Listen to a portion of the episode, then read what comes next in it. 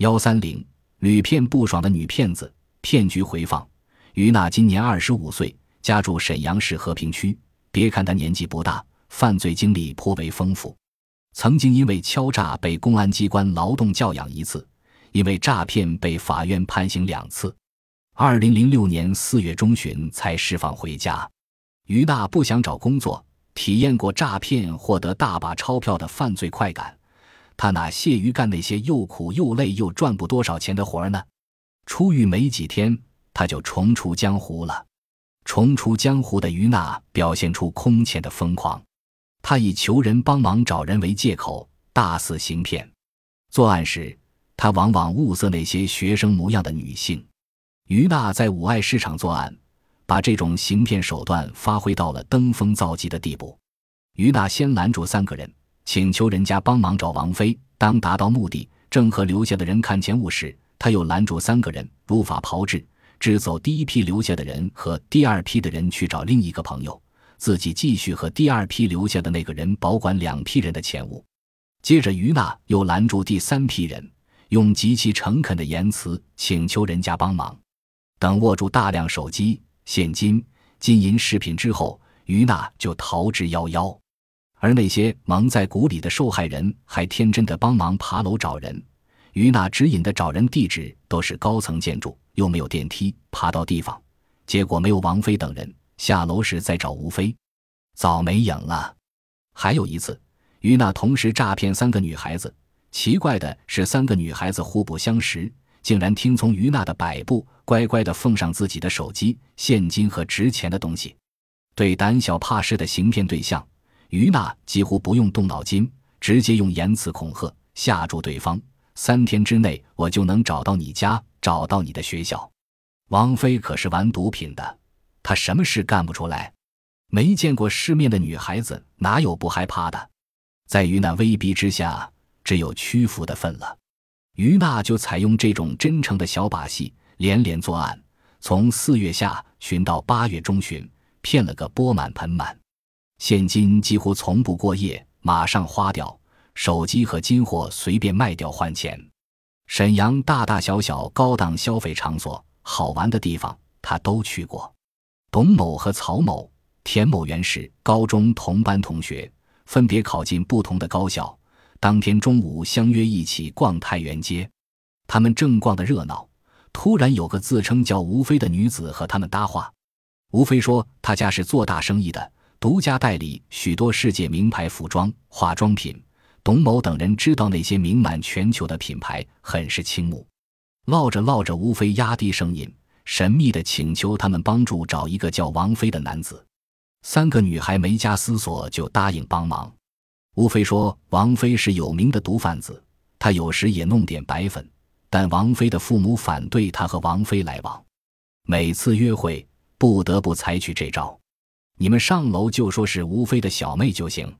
吴飞见田某比较老实听话，就建议为安全起见，由董某和曹某上楼找王飞时，最好别带手机、现金、银行卡里的钱，最好也提出来交给田某保管。他和田某在楼下等着，因为王飞不光贩毒，还有一种精密仪器，能把别人银行卡里的钱自动划走。董某认为吴飞说的有道理。就到银行把自己银行卡里的三万三千零五十二元钱提出来，之后董某和曹某把手机和钱交给田某，按吴飞指点的一幢高层住宅上楼找人。他俩刚走，吴飞拉着田某上出租车，说还要去铁西找个人，等会儿回来接董某和曹某。到了铁西区新宫南街一幢住宅楼下，吴飞让田某上楼找人，他在楼下保管钱物。田某就把董某、曹某的钱物连同自己的手机放到吴飞手里，只身上楼。田某没有找到人，下楼时吴飞已经不见了。董某三人发觉上当，赶紧报案。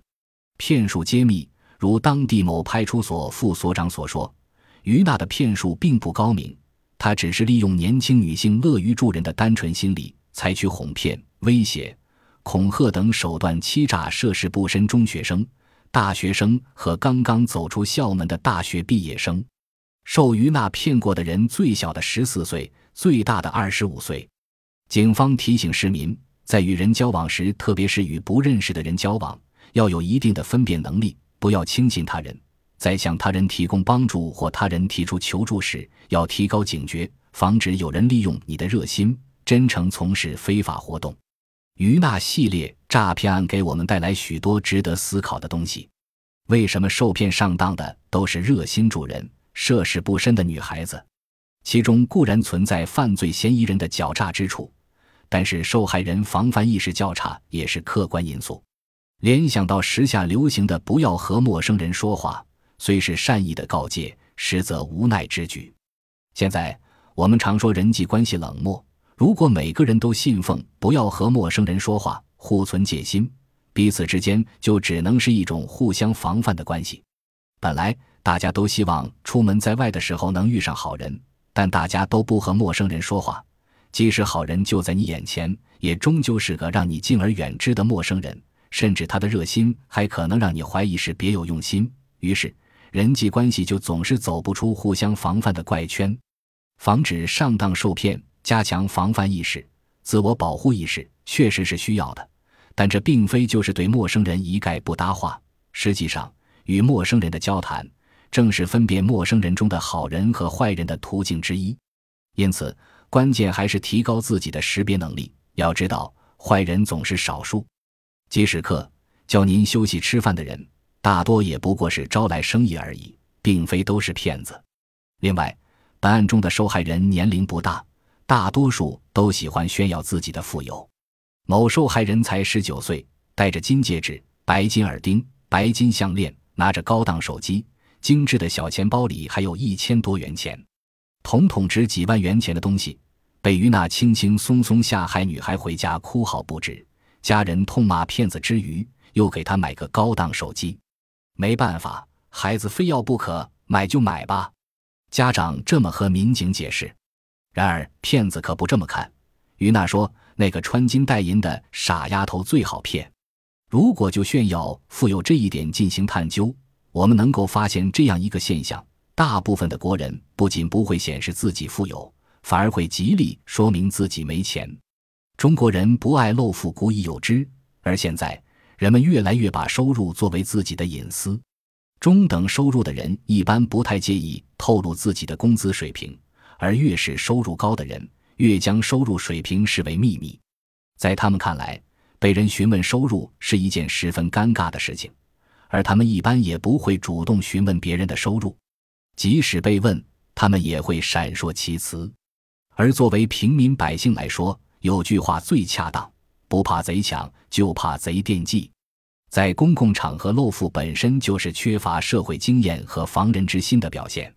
在骗子们看来，这无疑是一种邀请，来骗我吧。骗案违法，于娜的行为属于诈骗犯罪。